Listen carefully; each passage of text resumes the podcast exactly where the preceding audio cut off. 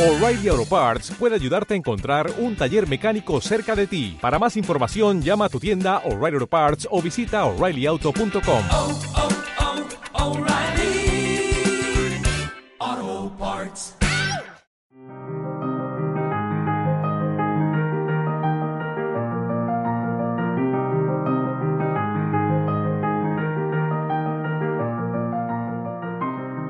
El Parque di Pignatelli.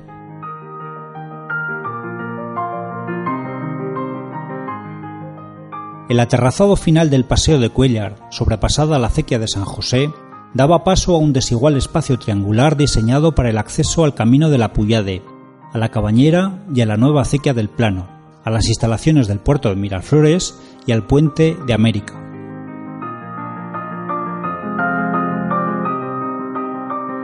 A la torre de Júdez que allí se encontraba, antigua de Blasco, pronto acompañaron los primeros depósitos de agua de la ciudad diseñados por Ricardo Magdalena.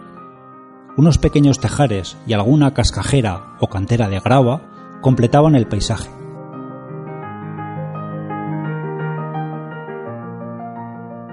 En 1886 la tranviaria línea de Torrero fue trazada junto a los depósitos de agua, y a finales de siglo la extensa torre de Palo Buil, antes de Júdez, fue objeto de un prolongado litigio legal con el ayuntamiento que proyectó construir aquí unos jardines justo al final del ensanche burgués que comenzaba más abajo, en el Colegio del Salvador.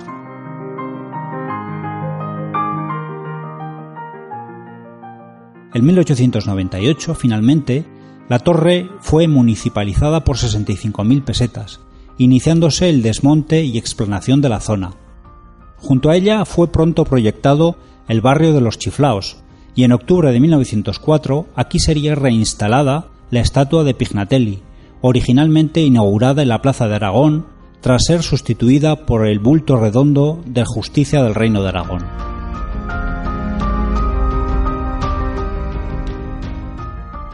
La instalación de este monumento, por extensión, sirvió desde entonces para denominar los jardines y el parque, que durante muchas décadas fue el segundo gran parque de la ciudad y desde luego fue la zona verde por excelencia de barriadas como el actual de San José.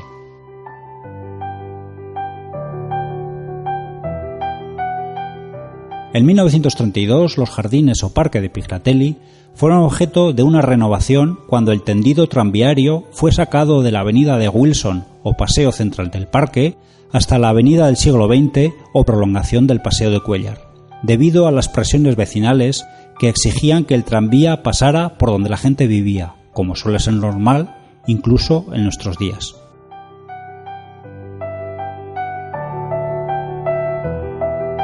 En 1949 se produjeron obras de embellecimiento, según el lenguaje de la época, y se añadió un pequeño parque de juegos infantiles.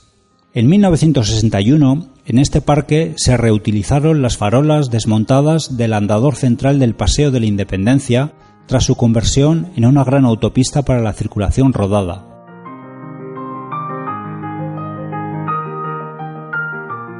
Además, fueron colocados nuevos bancos, una luminosa fuente junto al monumento a Pignatelli y una fuente de agua potable en la zona de juegos infantiles.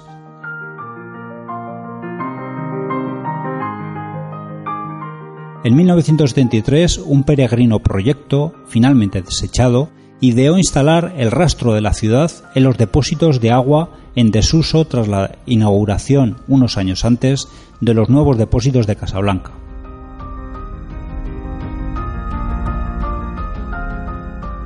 En 1983, el ayuntamiento habilitó como espacio expositivo el soterrado depósito de agua de Pignatelli, y en 1986 el parque fue nuevamente objeto de una profunda remodelación que incluyó, junto a la entrada desde la glorieta de Diego Velázquez, la instalación de una estatua titulada Ruiseñores, en referencia al antiguo paseo que allí arrancaba. Tiempo después, esta estatua sería retirada.